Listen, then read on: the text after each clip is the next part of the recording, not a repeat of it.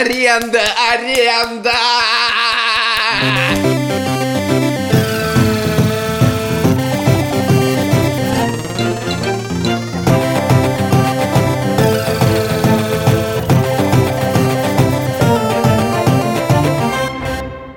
Все, что вы услышите дальше, это заслуга наших слушателей. Ну, я считаю, что мы тоже заслужили этот выпуск. А мы — это я, Саша Поливанов, и... Илья Красильщик. Привет.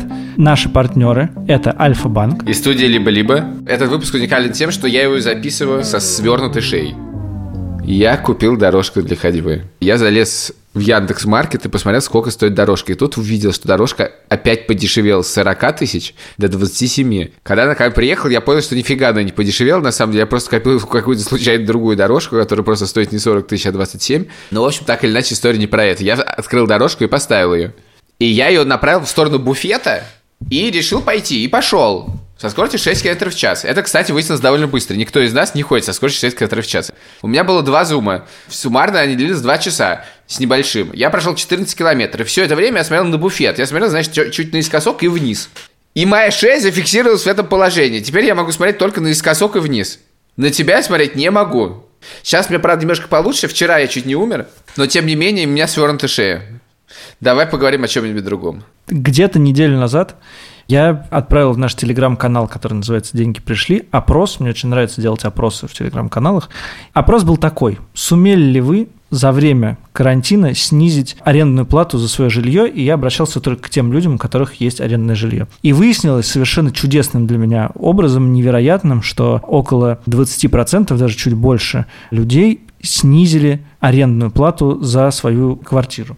И мы решили сделать по этому поводу выпуск. Илья, скажи, пожалуйста, вот тебе приходила в голову мысль взять и в связи с карантином снизить арендную плату за квартиру? Мне не приходила в голову эта идея. Во-первых, я снял жилье во время карантина. И само по себе это уже является немножечко карантинной историей про аренду жилья. А ты с самого начала думал, что и вот сейчас цены пойдут вниз, сниму-ка я жилье подешевле? Или нет? Как это было устроено? Моя было устроено следующим образом. Я хотел снять жилье поближе к Москва-Сити, потому что я скоро начну работать в Москва-Сити, как это не страшно звучит. Я зашел в Фейсбуке в сообщество Flats for Friends. Friends там довольно много, сильно больше, чем, может быть, друзей в жизни. И нашел квартиру, и на следующий день утром я приехал, и это было немножечко фантасмагорично, потому что дальше выяснилось несколько вещей. Во-первых, почему эта квартира сдавалась. Она прямо на Кутузском проспекте, очень близко от Сити, можешь ходить пешком, супер удобно.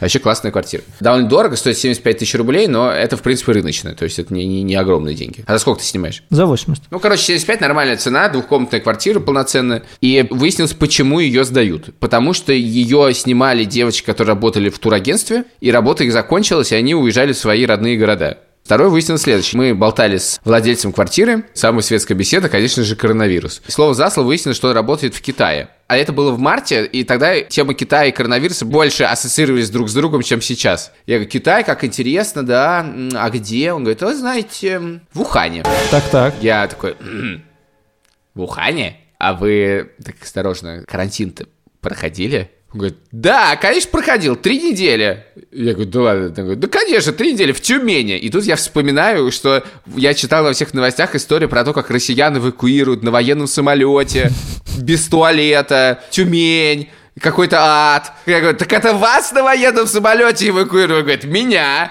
Я говорю, а что, правда туалета не было?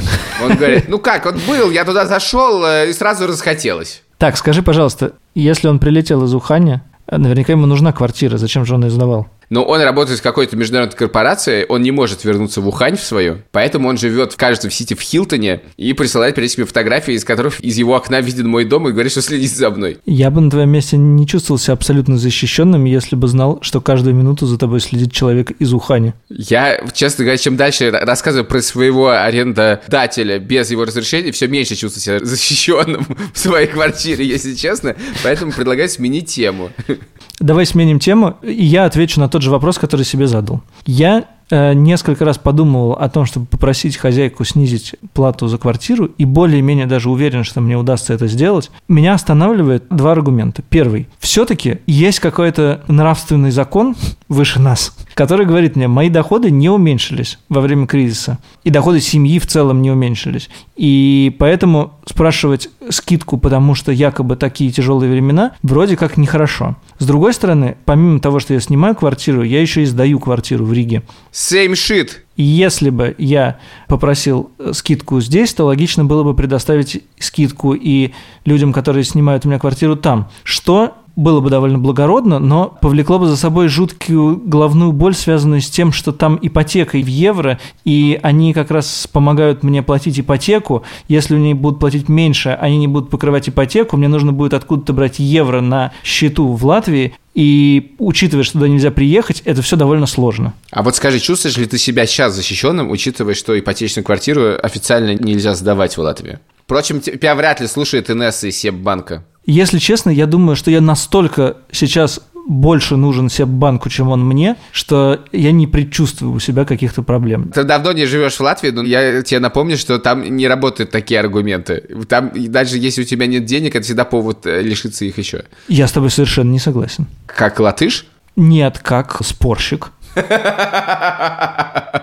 Окей. Я хотел бы тоже, как спорщик, сказать тебе, что, короче говоря, если бы ты просто мог бы подготовиться к подкасту лучше, ты бы просто ради журналистского эксперимента мог бы написать своей хозяйке квартиры и узнать, что бы из этого получилось. Журналист, так сказать, проверять на себе. Я прям предчувствую результат этого эксперимента, когда она говорит, нет, съезжайте. Не, ну ладно, погоди. Предложение снизить цену не ведет за собой немедленно выгоняние тебя из квартиры. Я вот не, собираюсь это делать ровно по тем причинам, которые ты говоришь, потому что мое финансовое состояние никак не ухудшилось, поэтому не очень понятно, почему я это буду делать. С другой стороны, вообще-то понятно почему. Судя по тому, что нам написали, а нам написали очень много, просто цены на жилье упали.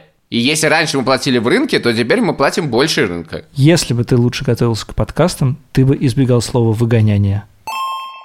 Давай для разгона прочитаем одну из историй наших слушателей и обсудим ее. Вот есть история от человека, который зовут Макс. Мне она понравилась. Стояли мы с арендодателем через порог, смотрели друг на друга. И тут он выдает. Скидку? Ага. Сколько? 30%. 25%.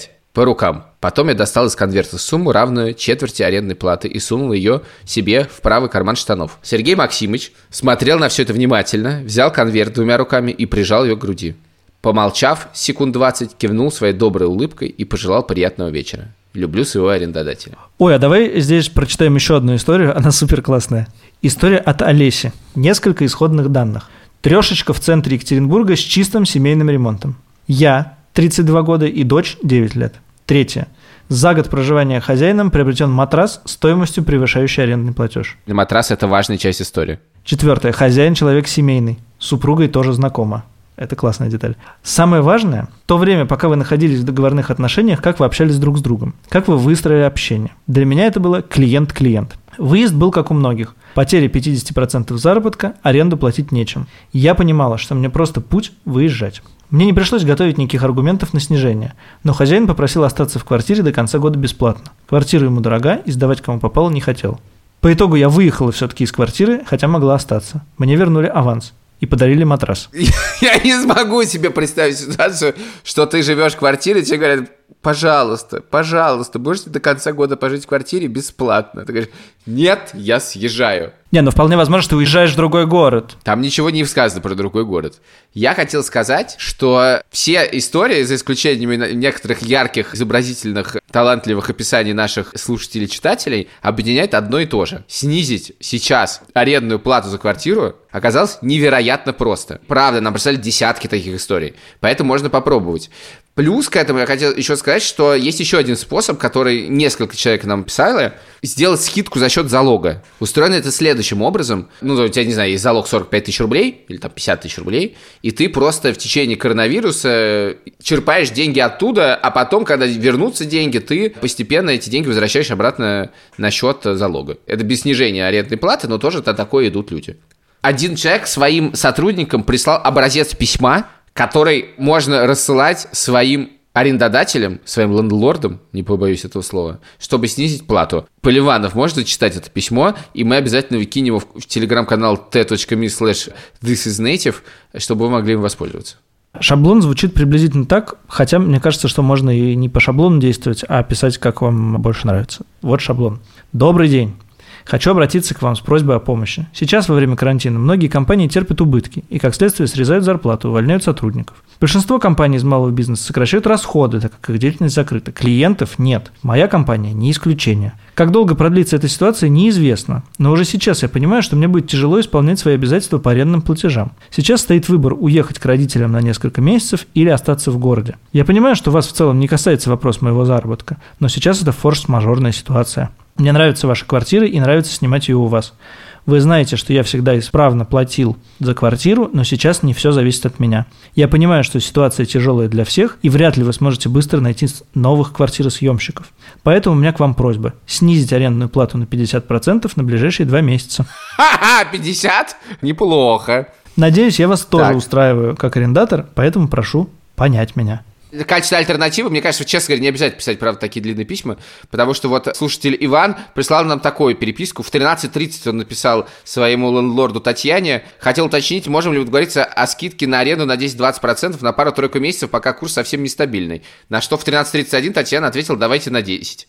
То есть, в принципе, это очень просто. И э, рекомендую попробовать. Я думаю, что если упоминается курс, это значит, что речь идет не о России, а, например, о Грузии или Беларуси. Много нам тоже пришло сообщений, и почему-то из этих двух стран, что там арендные платежи привязаны к курсу доллара. Знаешь, я вспомнил историю про это. У меня был арендодатель, я так его ненавижу до сих пор. Мы снимали у него квартиру, и он жил в Мексике. И казалось, что это хороший знак, потому что если он в Мексике, его ничего не будет волновать. Но его все волновало. Волновали его прежде всего деньги. Он пытался при любой возможности выгрести из нас деньги. И самое лучшее было в декабре 2014 года, когда курс скакнул, ну, все помнят, как скакнул этот курс, он предложил зафиксировать оплату квартиры в долларах, по старому, разумеется, курсу. Потому что объяснил это, что мы молодая семья, и нам нужна стабильность, а стабильность – это доллары была настолько лишенная смысла и настолько отчаянная попытка выжить из нас денег в кризис, потому что ему, естественно, нужны были доллары, он жил в Мексике, на что я ему просто написал «нет». Он сказал, а ну ладно.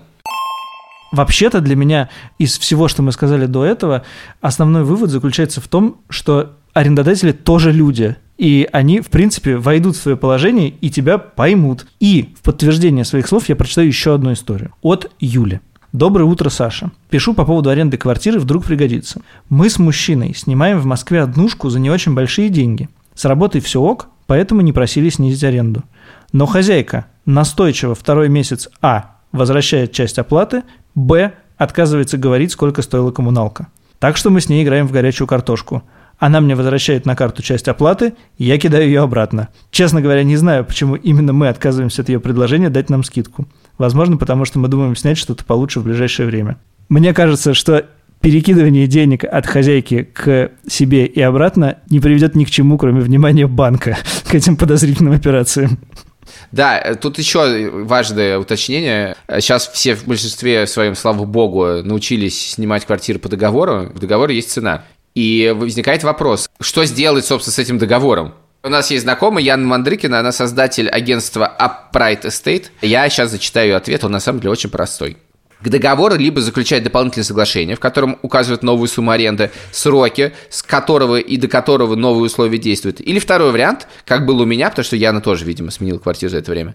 Например, заключать новый договор аренды на новых условиях на 6 или 11 месяцев.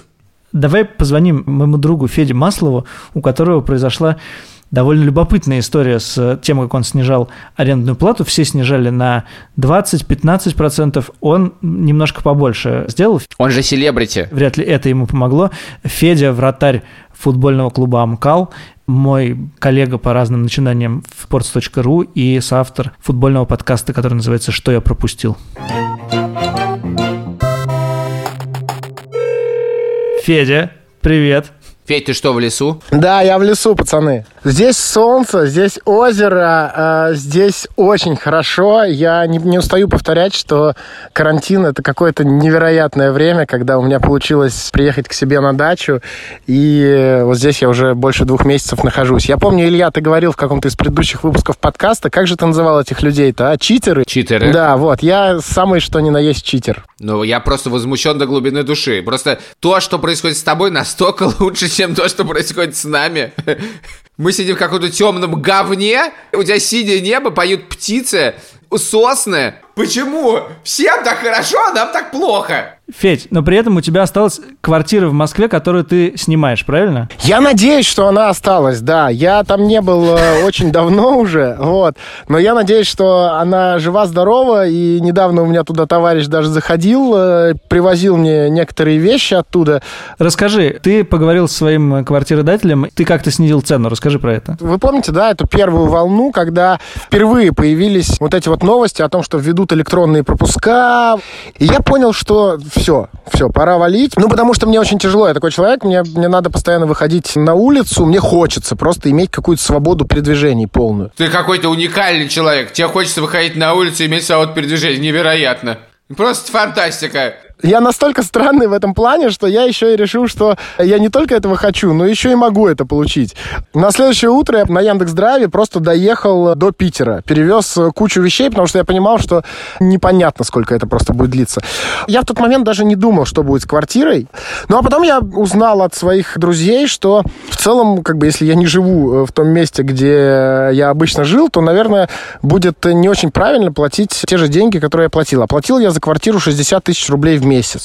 Я сначала позвонил своему товарищу, который занимается квартирами. Он меня проконсультировал, говорит, ну, слушай, ну, пока ничего не понятно, что там дальше будет, но в любом случае лучше, конечно, квартиру за собой сохранить и попробовать сбить цену. Изначально у меня в голове была цифра в 30 тысяч рублей, типа в два раза сбить. Он говорит, попробуй даже побольше, типа до двадцатки сбить. Если ты съедешь прямо сейчас, ты в любом случае у тебя вот этот 60 тысяч, которые были у тебя депозитом, которые ты изначально внес, они останутся. То есть э, тебе их сейчас арендодатель не отдаст. А у меня, знаете, у меня такой хозяин, такой старый дед, с которым в целом можно договориться, но если что, он, мне кажется, он вцепился бы за эти деньги. И я понимал, что либо я сейчас отдаю эти 60 тысяч рублей, да, и просто сразу съезжаю, либо можно эти 60 тысяч попробовать попробовать разбить на три месяца ближайших, и дальше уже принять решение, когда эти три месяца пройдут. Ну и вот, собственно, я позвонил просто в какой-то день хозяину, сказал, что так и так, я больше не живу на этой квартире, и я бы хотел платить не 60, а 20 тысяч. Нормально, да? Я все жду, когда я должен сказать в три раза. В три раза, ребятушки, в три. Дед сказал... А дед сказал в три раза! Мне кажется, он ждал чего-то такого. Он говорит, мне нужны сутки, чтобы обсудить со своей э, супругой. В любом случае, если он мне на следующий день позвонит и скажет, нет, я отказываюсь, я просто понимал, что я спокойно съеду, потому что сейчас, конечно, куча народу съезжает, и реально сейчас будет больше свободных квартир, реально будут они по меньшей стоимости. То есть я понимал, что я в абсолютно выигрышном положении. На следующий день э, мне позвонил хозяин квартиры и сказал, что ну да, мы согласны, но может быть э, хотя бы 25. И вообще это не моя тема так вот так уверенно наседать, но я понимаю, что я опять же в выигрышном абсолютно положении, сказал ему, что я все рассчитал, и я никак не готов платить больше двадцатки в месяц. Ну, даже несмотря на то, что он как бы пожилой человек, он же тоже понимает, что э, в тот момент, ну, никак э, они не найдут никакого жильца сейчас, и 20 тысяч в любом случае для него это лучше, чем что-то. Другое дело, что я понимаю, что, наверное, я на этой квартире не останусь. Рынок просел, но он просядет еще больше, и цены уменьшатся. То есть, в принципе, я смогу найти э, сейчас, когда буду возвращаться в Москву, квартиру скорее всего, либо в том же районе дешевле, или условно даже за те же деньги, но гораздо лучше. Будем надеяться, что твой дед не слышит этот подкаст и не будет, так сказать, после этого заламывать те руки, находясь в свою очередь уже в выигрышной ситуации. Слушай, а я думал об этом. Очень смешно, конечно, если он послушает этот подкаст и узнает, как я нагло его обманул. Я надеюсь, э, что ваш подкаст еще пока не настолько популярен. Просто подмывает сейчас написать, знаете деда, который сдает квартиру в таком-то доме? Почему-то очень хочется тебе поднасрать, прости. Федь, спасибо тебе большое. Отдыхай. Спасибо. Купайся, пей пиво и вообще... Ненавидим тебя. Пока. Люблю вас. Пока-пока, парни. Впрочем, э, Федор отметил важный момент, знаешь, в своем выступлении, что можно за те же деньги съехать во что-нибудь получше. И у нас, кажется, есть про это тоже история. Да, мы нашли людей, которые уже это сделали. Давайте послушаем. Привет. Я Марина. Мы с моим молодым человеком живем в Петербурге. Последний год мы снимали студию на Техноложке. Это недалеко от центра. И главным плюсом было то, что квартира находится в пяти минутах от офиса. Стандартные минусы съемных студий – это не очень хороший ремонт и неудобная планировка. Снимали мы ее за 27 тысяч без коммуналки. За время карантина мы оба сменили работу, и таким образом квартира потеряла свой главный плюс, и мы начали искать новое жилье. Мониторили ЦИАН, Домофонд и Locals, и примерно за пару недель прозвонили и посмотрели около 10 вариантов. Где-то в восьми случаях из этих десяти оказывалось, что цена в объявлении снижена и актуальна только на ближайшие 2-3 месяца, а потом возрастет раза в полтора. Одним из последних вариантов смотрели классный лофт у Сенной. Я увидела его всего через три часа после публикации объявления – это евродвушка с отдельной спальней всего за 32 тысячи. И поэтому я позвонила и сразу уточнила цену. И агент сказал, что да, раньше квартира сдавалась за 40, но владелец не планирует повышать стоимость. Мы посмотрели квартиру первыми и сразу же заключили договор с фиксированной ценой. И теперь у нас вместо тесной студии будет клевая евродвушка в центре. Оплатить будем всего на 5 тысяч больше. Таких историй нам прислали несколько. Действительно, судя по тому, что мы видим, цены на недвижимость упали на 10-20, иногда и 30%. Циан вам в руки, идите ищите. Знаешь, что я подумал? Прости. Дело в том, что когда полтора года назад я переехал из Риги в Москву, то я довольно долго снимал квартиру у твоей жены на Павелецкой, как э, слушатели этого подкаста верно знают. И я вот подумал, хватило бы мне, интересно, э, духу с вами, как э, квартиродателями, попросить у вас скидку. Я бы спросил это игриво, и вы бы игриво мне ответили, и вы что было бы дальше делать, совершенно непонятно. Никому не рекомендую торговаться с моей женой. Это точно. Я видел торговлю в Марокко в магазине, где не подразумевается торговля. Она длилась 40 минут. И хотя было абсолютно понятно, что цену не снизит, торговля не останавливалась. Это была одна из самых неловких э, торговых сцен, которые я наблюдал. Когда ты заходишься в модном магазине, но Катя решила из принципа торговаться. И это длилось бесконечно долго. Я даже не пытался этого делать. Никогда. Возможно, цена бы квартиры бы увеличилась после этого. При этом хочу сказать, что мы сдаем квартиру в Риге тоже дизайнеру из «Медузы». Привет, Ярик. И он хотел съехать, потому что сказал, что может за те же деньги найти что-нибудь и получше теперь. Но он это почему-то не сделал. В отличие от деда Феди, Ярик вполне может послушать наш выпуск. Возможно, этот выпуск будет полезен всем, кроме нас. А более того, я даже могу кинуть этот выпуск в чат в Телеграме, который называется «Динамо Рига», в котором мы вместе с Яриком состоим. Я тебе кину! Я тебе кину! Попробуй только кинь! Я затегаю его в сторис, когда буду публиковать выпуск. Чувак, у тебя тоже жильцы, мы с тобой, как бы, братва, не стреляйте друг в друга. Ты как собираешься платить ипотеку, если у тебя Дима съедет? А? У Димы и Жени, которые живут в моей квартире, нету Инстаграма, и ты не сможешь их затегать. Я им напишу. Пришло время, Саша, позвонить нашему другу Лёше из Альфа-банка.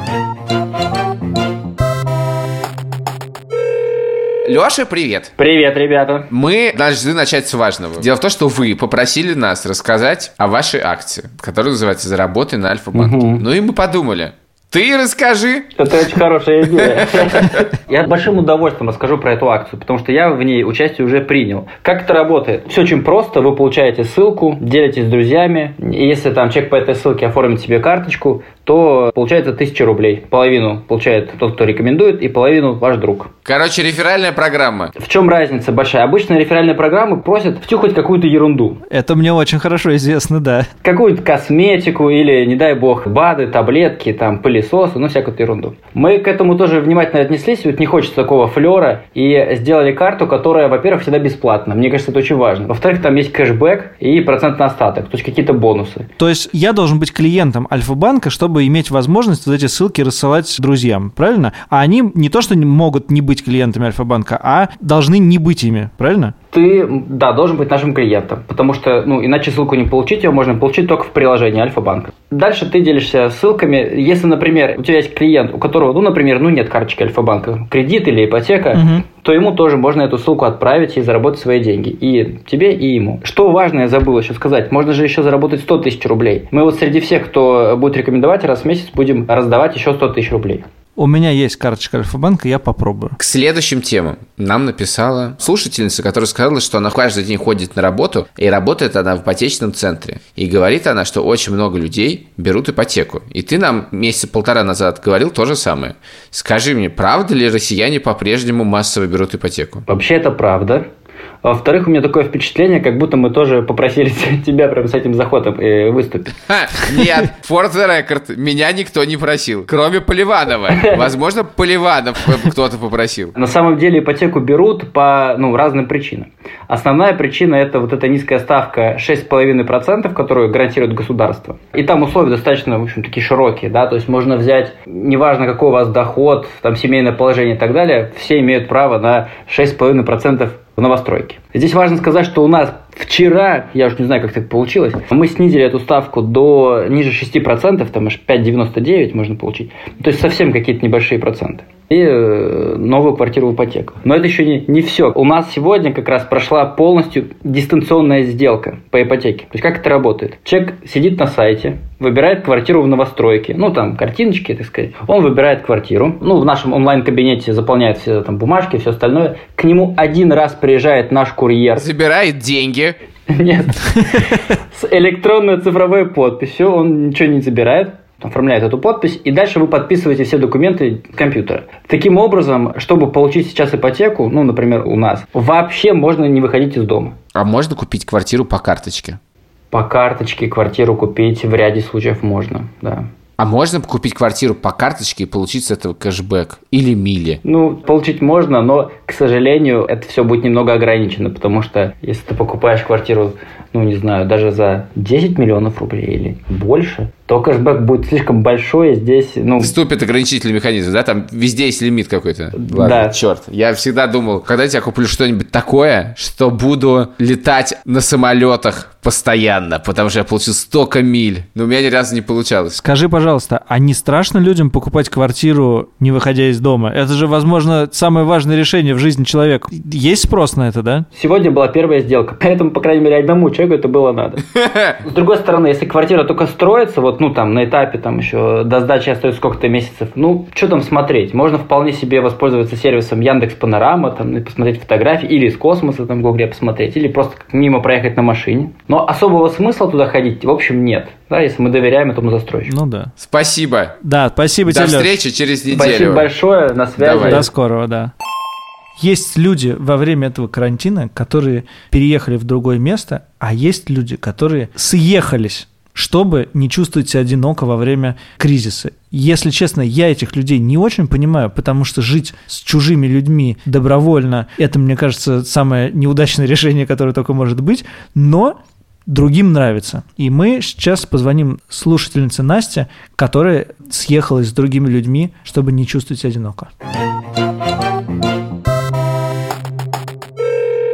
Алло, Настя, привет. Настя, привет. Привет. Расскажи, как получился ваш кооператив и коммуна. Получилось все довольно случайно. Мы просто поехали на дачу к подруге, которая собиралась переждать здесь карантин. И вещей у всех было буквально на 2-3 дня. А в итоге решили остаться и переждать его здесь все вместе. Но вот я чуть-чуть более продуманно взяла вещей на неделю в надежде остаться. Вот с этим же количеством мы живем. Что сказала хозяйка дачи, когда вы все решили у нее остаться? Она поддержала, потому что у нас все-таки не такой большой коллектив, всего 6 человек. Да, нас изначально приехало 20 человек. Это многовато, да.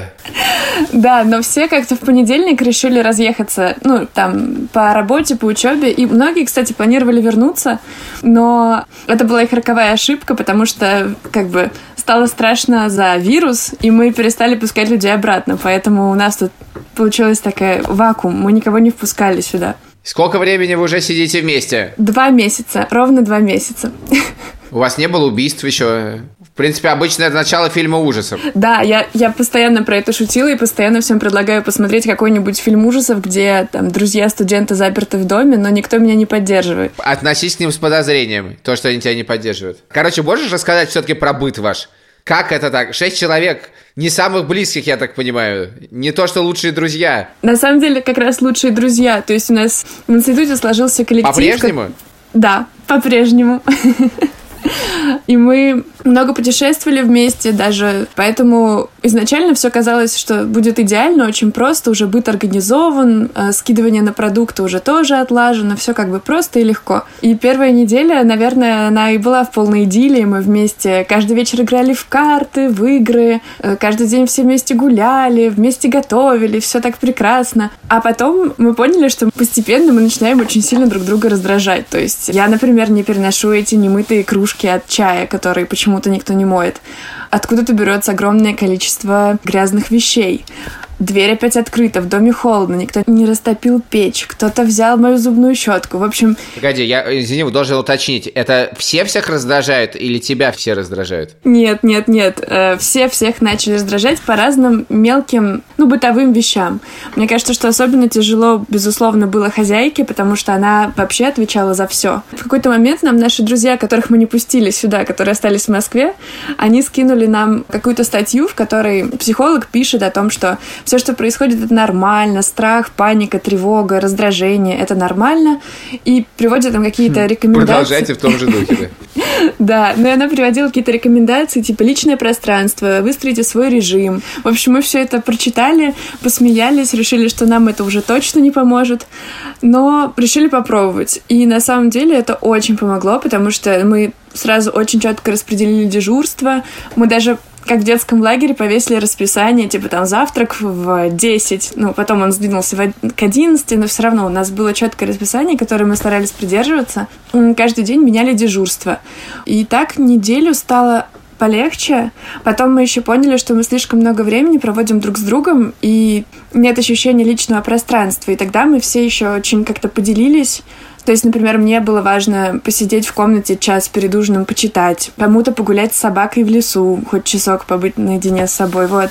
И как-то оно начало меняться, стало легче, и даже уже на вторую неделю мы поняли, что, например, кому-то нравится готовить завтрак, а кому-то нравится мыть посуду. И это уже стало как-то, ну, более естественным путем меняться и как-то стабилизировалось. Вы что-нибудь платите хозяйке за или нет? Нет. Как у вас бюджет устроен? У нас бюджет устроен очень экономно. Мы раз в 2-3 дня даже иногда в 4 ездим в магазин ближайший. Ну, едет два человека, они закупают список продуктов, которые мы составляем заранее. То есть там крупы, алкоголь, иногда мясо. Все довольно базово.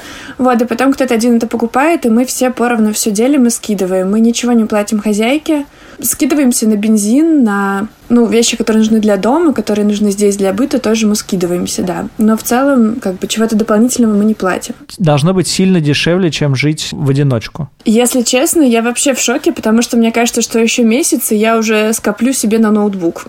А вы никто из вас в Москве не снимает квартиры? Нет. Повезло. Скажи, а вы чувствуете себя как в сериале «Друзья»?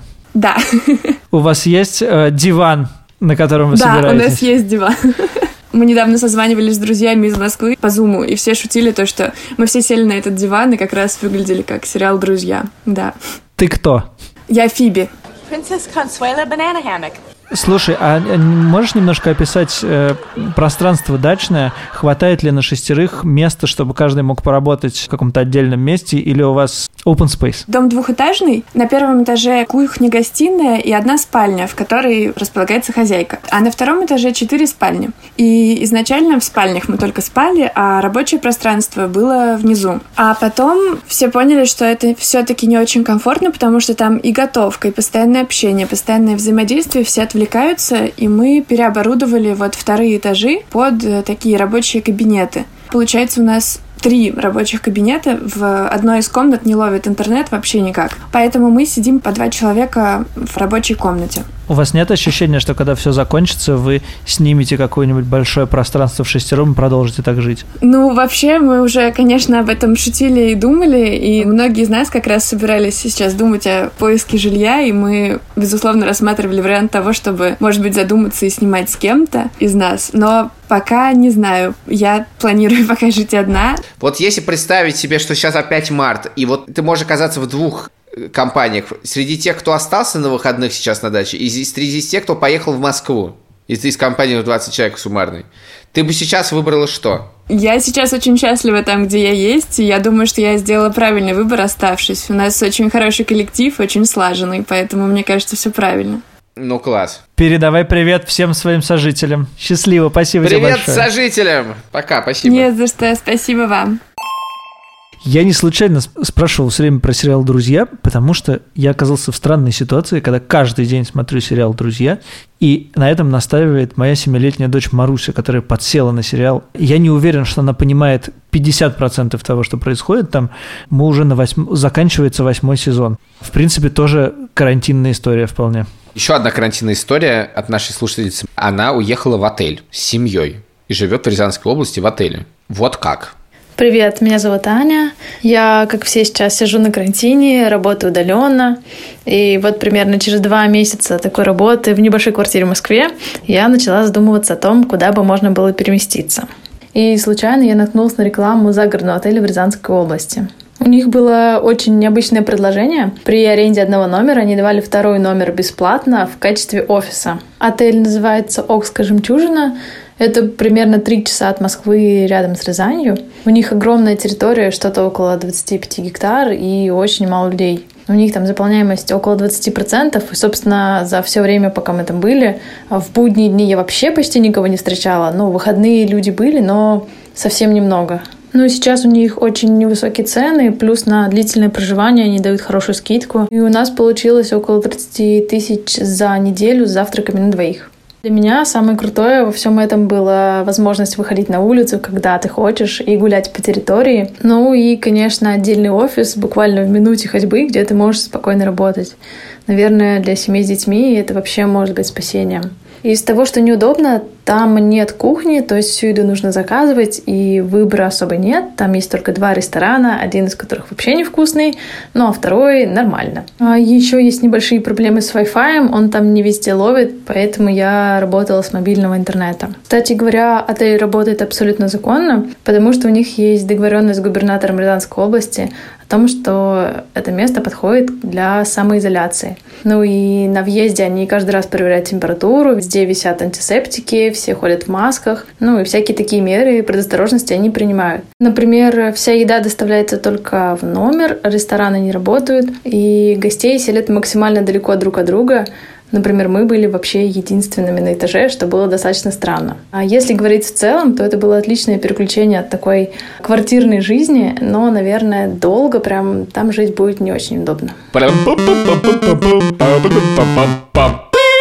Ну что, Александр, наш выпуск клонится к закату.